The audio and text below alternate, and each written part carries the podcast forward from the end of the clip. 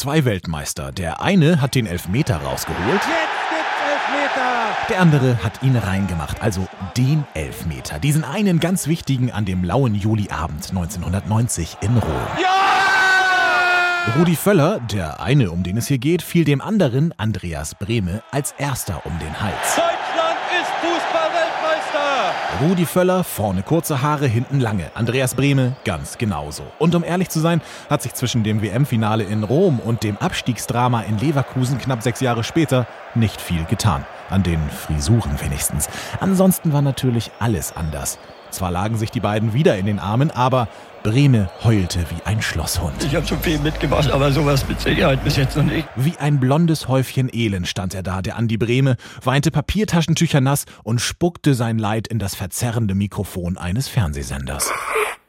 Völler tätschelte, etwas unbeholfen, den verschwitzten Schopf seines Freundes. Breme im Trikot mit Rasenflecken, Völler in der weit geöffneten Trainingsjacke aus Ballonseide, drunter nichts als das eng gelockte Brusthaar, das dem auf seinem Kopf verdammt ähnlich war. Aber wir schweifen ab.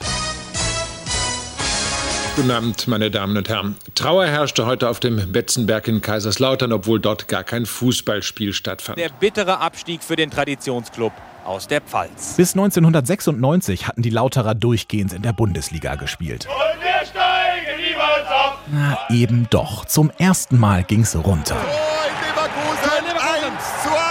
Und jetzt setzten sich die Fans des FCK wieder hin und die anderen sind aufgesprungen. Was ist das für ein Wechselbad der Gefühle heute Nachmittag hier? Es ist aus!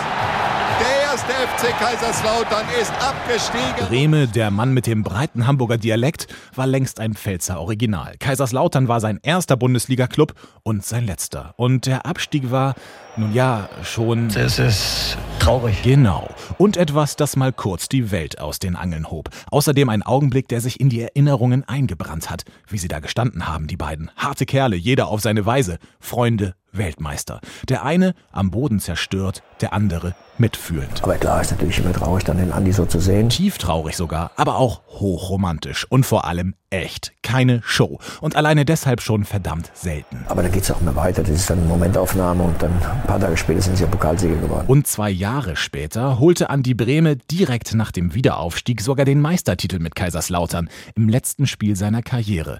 Und das war dann schon wieder irgendwie zum Heulen.